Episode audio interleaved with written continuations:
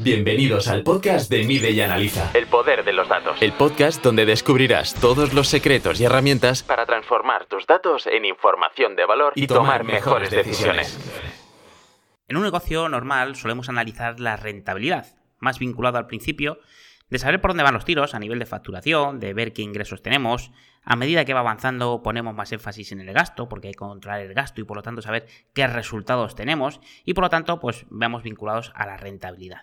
Pero con el paso del tiempo tenemos que enfocarnos en otro indicador súper importante que es la escalabilidad, porque para tener una mayor rentabilidad tenemos que buscar negocios escalables. ¿Y qué es la escalabilidad? Bueno, por concepto podemos decir que es que simplemente a más ingresos los costes no crezcan en la misma proporción. O dicho de otra forma, muy fácil si multiplicas tus ingresos que no se multipliquen también los gastos. ¿Y por qué buscar la escalabilidad en nuestro negocio? Bueno, como he dicho antes, principalmente por tener una mayor rentabilidad, un mayor beneficio, porque si aumentamos los ingresos pero los gastos no se aumentan en la misma proporción, por lo tanto tendremos más beneficio, más dinero del que se queda, más caja. Y además por asegurar una sostenibilidad del negocio y porque yo considero que un negocio sostenible crece, se expande, evoluciona, tienes más capacidad de poder invertir, de poder invertir en el negocio y que esa inversión tenga un retorno inmediato o a largo plazo, el caso, la fecha que sea, que ayude a escalar el negocio, a que el negocio tenga más rentabilidad de una forma u otra. Es un poco un efecto bola de nieve, pero si estamos atorados, si estamos atados a productos y servicios que no son escalables, estamos, digamos, atados de pies y manos a que aunque trabajemos más, aunque tengamos más cifra de negocio, no vamos a tener una mayor escalabilidad y por lo tanto un mayor porcentaje de rentabilidad. Pero dicho lo cual, vale, muy bien, muy bonito, pero ¿cómo llegamos a un negocio escalable?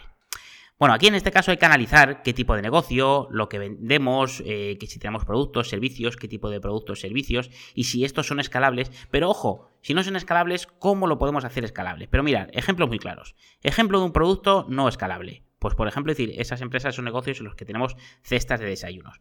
Hablamos un poco a nivel objetivo, porque podemos entrar en el fondo de que hay diferentes tipos de productos y más. Pero una cesta de desayuno, una cesta de estas que compras y regalas a alguien y se la llevan, pues una cesta tiene unos costes, eh, lógicamente, de material y además un tema de entrega. Y eso no es lo mismo comprar uno que comprar mil. Es decir, el, aunque puedan surgir sinergias por el camino a nivel de entrega, por ejemplo, o que puedas comprar por mayor volumen, pero realmente el porcentaje de escalabilidad es mínimo. Al final supone unos costes importantes fijos y de transporte, en materias primas y de transporte, que no lo hacen escalable. Un ejemplo de un producto escalable, un curso online. Mm, yo mismamente tengo una academia online en la cual, eh, a priori, lógicamente, me da igual que se suscriban uno o 20 alumnos porque en este sentido es un negocio escalable. Que sí, también tengo un tema de soporte, un compromiso, hacer un onboarding, pero lógicamente, como veis, el prisma es totalmente diferente. El coste como tal es mínimo en relación al negocio. Sí, son negocios diferentes, pero para que veáis un poco la diferencia. Y en la parte de servicios, porque solemos adaptar eh, o solemos entender que esta parte de la escalabilidad va muy ligada al tema de productos, pero no, en los servicios también. Un ejemplo de servicio no escalable súper claro es una hora de consultoría. Yo también desarrollo servicios de consultoría o cuando trabajo a nivel de clientes por horas de trabajo como tal, que puede tener algún caso. Pues en esos casos, lógicamente, el negocio no es escalable. Te podrá convenir más o menos, se podrá ser más rentable o menos en función de los gastos implicados, pero no es escalable. Yo presto una hora de consultoría y si presto dos, mi tiempo es el coste principal, no lo puedo hacer escalable.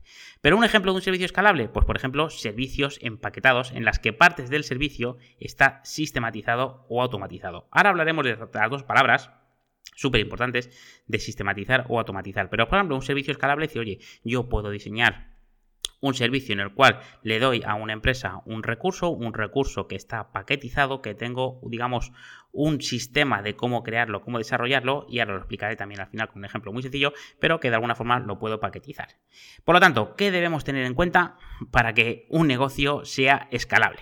Principalmente hablamos de sistematización, de crear sistemas y de automatización. A nivel de sistematizar no deja otra cosa que procedimentar los procesos, de buscar la mejora continua, de replantearnos periódicamente procesos de mejora, porque al final lo que haremos es evolucionar el negocio, ver de qué forma podemos hacer lo que ya hacemos de forma más eficiente, más rápida, con menos costes y que aporten más valor al cliente, o por qué no doten de mayor valor al producto y por lo tanto podamos cobrar un precio mayor, ¿de acuerdo? Y luego el otro es directamente la automatización, la automatización de tareas y procesos, la búsqueda de que el negocio trabaje para ti y no tanto tú para él. Y aquí, tanto en el desarrollo del servicio o el producto o en la gestión del mismo, en tu productividad. Por ejemplo, pues con aplicaciones tipo Excel, tipo Zapier, tipo Trello, que lo que nos ayudan es a automatizar nuestro negocio. Ojo, ahí te estoy poniendo aplicaciones de, ejemplo, pero también, ¿por qué no?, automatizar procesos logísticos o procesos de cadena de montaje de alguna forma que ayuden a que reduzcan los gastos y por lo tanto si tu negocio sea más escalable. Es decir, oye, tú vas a estar cobrando un producto por X dinero que te supone una serie de gastos y que dentro de esa serie de gastos implica una serie de mantenimientos, de procesos, de escalas de trabajo, de cadenas de producción, pero que si eres capaz de reducir esos gastos, por lo tanto estás haciendo tu negocio más escalable. Y ya tenemos, claro, de alguna forma, qué debemos tener o cómo debemos tener nuestros negocios escalables. Pero, ¿cómo lo controlamos? Porque aquí hablamos de analítica y es súper importante no solo saber que nuestros negocios son escalables como tal, sino cómo analizamos la escalabilidad de nuestro negocio. Para mí hay tres puntos. Principalmente analizando el primero de ellos el sistema que tenemos y comprobar los ratios de ingresos y gastos. Es decir, dentro de nuestro análisis periódico no solamente debemos analizar ingresos, gastos, rentabilidad. Ya sabes la importancia, ya he hablado en otro episodio, de analizar por ratios, por proporciones. Y por lo tanto necesitamos saber, oye, nuestros ingresos y nuestros gastos, en la medida que podamos bajar el detalle al producto o al servicio, cómo va evolucionando ese ratio entre ingresos y gastos y por lo tanto saber si es escalable, si lo hacemos más escalable o lo hacemos menos escalable, que entonces estamos creando una ineficiencia.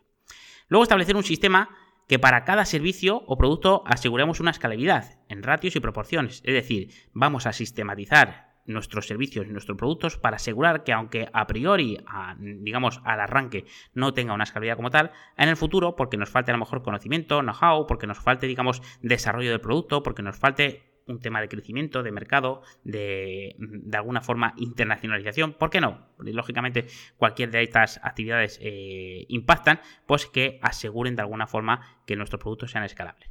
Y siempre, para mí, aunque pueda parecer una tontería, siempre cuestionarnos si lo tenemos optimizado o se puede mejorar. Aquí, aunque no tenga que ver con la escalabilidad, hay un libro que a mí me marcó especialmente al inicio de mi emprendimiento, que era Rework, que en, español es un poco reinicia, y que habla un poco pues, de cómo replantearnos en la empresa todos los procesos que hacemos y cómo lo hacemos históricamente o por qué vemos cómo hacen otros y nosotros lo replicamos, sino, oye, replícalo, hazlo tuyo, hazlo de nuevo, por, mira a ver cómo lo puedes mejorar, cómo lo puedes reinventar para de alguna forma hacerlo más escalable, en este caso.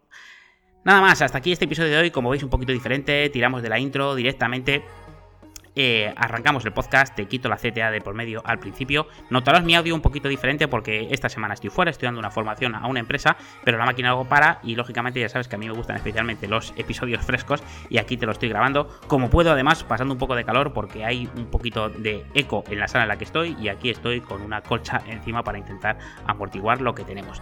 Gracias, mil gracias por estar al otro lado. Eh, desearte, digamos, que pases una buena retorno de las vacaciones, que estés con la vuelta al cole ya que las vacaciones ya han pasado un poco más, eh, estés a tope. Y eh, comentarte que estoy en pleno lanzamiento de un servicio de creación de dashboard económico financiero. Ya venía creando lógicamente hace tiempo mis servicios de consultoría, el diseño de dashboard, pero me estoy especializando en el diseño de dashboard económicos financieros. Así que si tienes o no tienes controlado la economía de tu negocio, tienes tus listados por un lado de facturas, de gastos, pero no sabes a dónde vas, no sabes qué mm, beneficio tienes, qué rentabilidad, no sabes marcarte objetivos económicos y necesitas que te ayude a darte una herramienta que te permita analizar tu negocio de cabo a rabo, pues me tienes al otro lado del formulario de contacto de estelifinanzas.com a través de cualquier comentario de las redes sociales o directamente contactas conmigo a través del correo electrónico o de la propia web. Nada más, mil gracias por estar ahí, por estar al otro lado. Ya sabes, puedes escucharme a través de iVoox, iTunes, Spotify y será un placer que puedas comentar o puedas recomendar este episodio porque me harás llegar a más gente. Así que nos escuchamos en el próximo episodio. Un abrazo.